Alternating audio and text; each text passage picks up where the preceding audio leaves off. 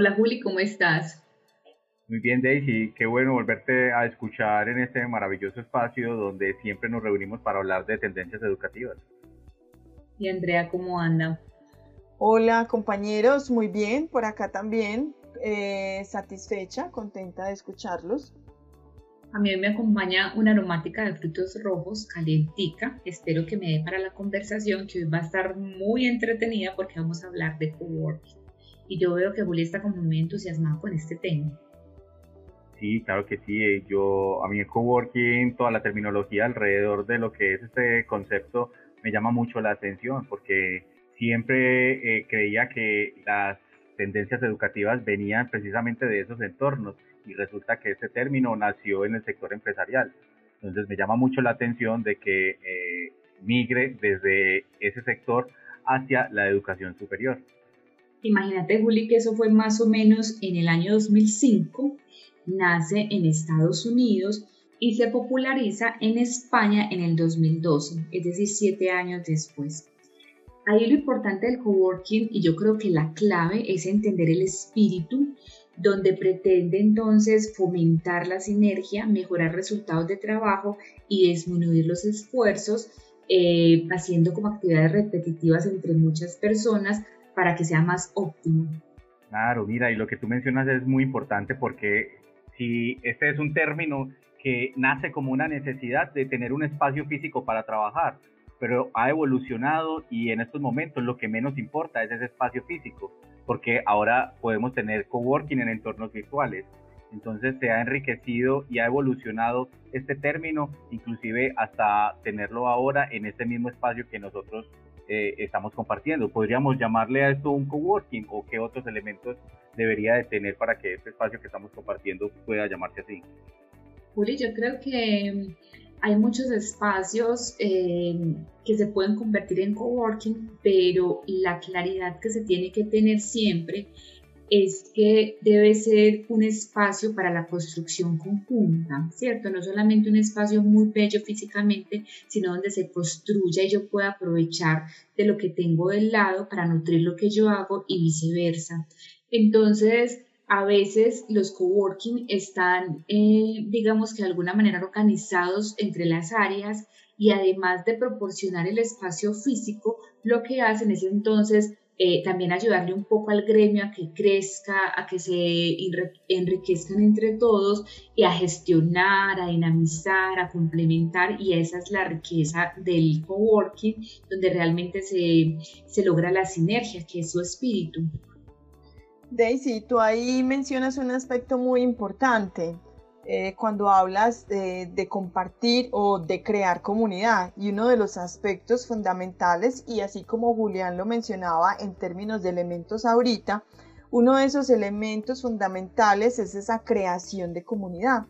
¿Y cómo se crea esa comunidad? A partir de unos intereses que, valga la redundancia, pues son, son comunes, son unos intereses eh, comunes allí de unos profesionales y eso también implica que los profesionales sean muy autónomos y que sean eh, profesionales abiertos también como al, al cambio y a, a, compartir ese conocimiento con otros, a dialogar, a buscar unos espacios de discusión que les permitan crecer, porque la idea es eh, hacer como un crecimiento o más bien un progreso eh, en comunidad.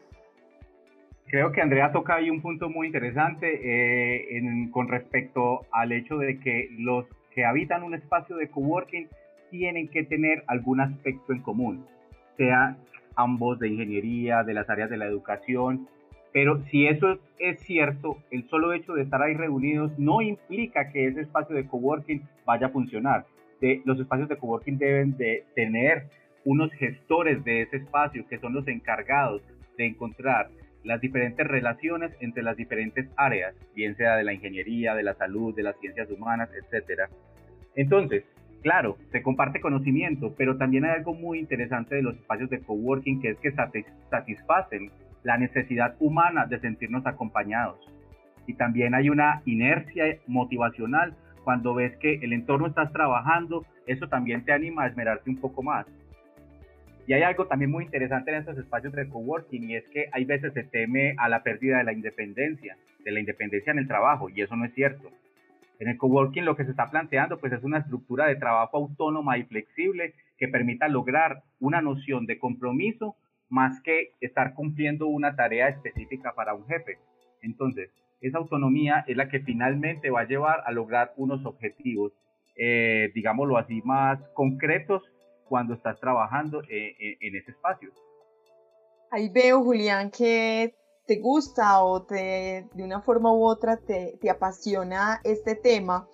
Y yo no he visto mucho, Julián, no sé si de pronto tú lo has identificado, porque ya vimos que crece más en espacios o se vincula más a espacios empresariales, perdón, a nivel educativo. A nivel educativo, ¿cómo ven ustedes, Daisy y Julián, la implementación del coworking?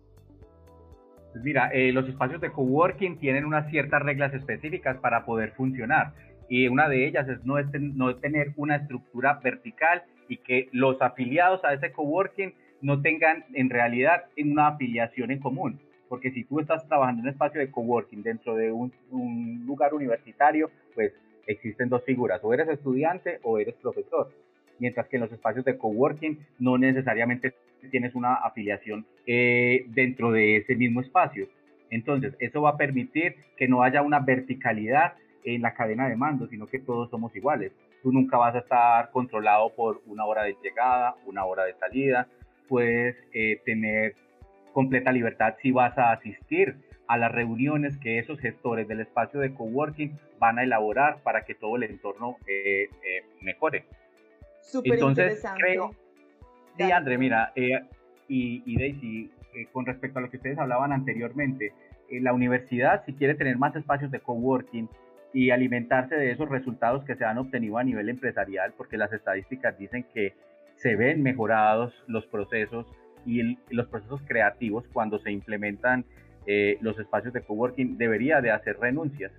Y en esas renuncias estarían involucrados también cómo manejar eh, las, las afiliaciones o, o, esas reuniones con otras personas que no pertenezcan al campus, porque entonces entramos en otro terreno que ya es, bueno, y la propiedad intelectual de ese conocimiento que se genera en los espacios de coworking, ¿a quién pertenece? Yo creo que ahí Juli empieza a plantearnos los retos del coworking. Ese es una, digamos que un reto, una reflexión que hay que hacer alrededor de, de él pero también eh, tiene un reto muy importante y es empezar a documentar las prácticas que hay en educación relacionadas con el coworking, porque como decía ahorita Andrea, realmente se encuentra muy poco. Así que este es un reto y una invitación a que empecemos a documentar eh, qué estamos haciendo alrededor del coworking en la educación. Y creo que otro reto importante es eh, entender o trascender el coworking más allá de un espacio físico muy bien amoblado, muy bonito y centrarnos realmente en el espíritu que pretende entonces esa sinergia entre profesionales o entre los conocimientos de un área específica, pero también esos conocimientos particulares que se pueden unir para nutrir al otro y nutrirme y nutrirse uno mismo hay algo muy interesante en lo que tú mencionas, Daisy, que es que realmente hay muy poco de literatura sobre el coworking en los espacios universitarios y según lo, lo consultado, hay una, queda en el aire la sensación de que muy probablemente los espacios de coworking sí estén funcionando dentro de las universidades, pero quizás no se conozcan con este nombre. O sea, hay híbridos eh, de metodologías coworking en las universidades, que realmente funcionan y en Medellín tenemos el caso de, de, algunas de ellas. O sea que la tarea es empezar a documentarlas para que dejemos ese conocimiento ahí al servicio de otros, pueda servir, pero también pueda ser complementado. A mí se me va eh, acabando mi aromática. Pues mira, Daisy, a mí también se me está acabando el tinto y quería eh, como dejar también una pregunta abierta y es que estas metodologías en tendencias educativas no nacen de un momento a otro. Uno debería empezar a generar espacios de coworking en edades más tempranas. Estamos hablando de la educación media. O sea, y también cómo llegar a esas comunidades rurales, cómo empezar a generar esos espacios de coworking allá para que finalmente cuando el estudiante llegue a esta educación de nivel superior pueda tener en su ADN elementos que le ayuden a realmente innovar y ayudar en la economía de un país.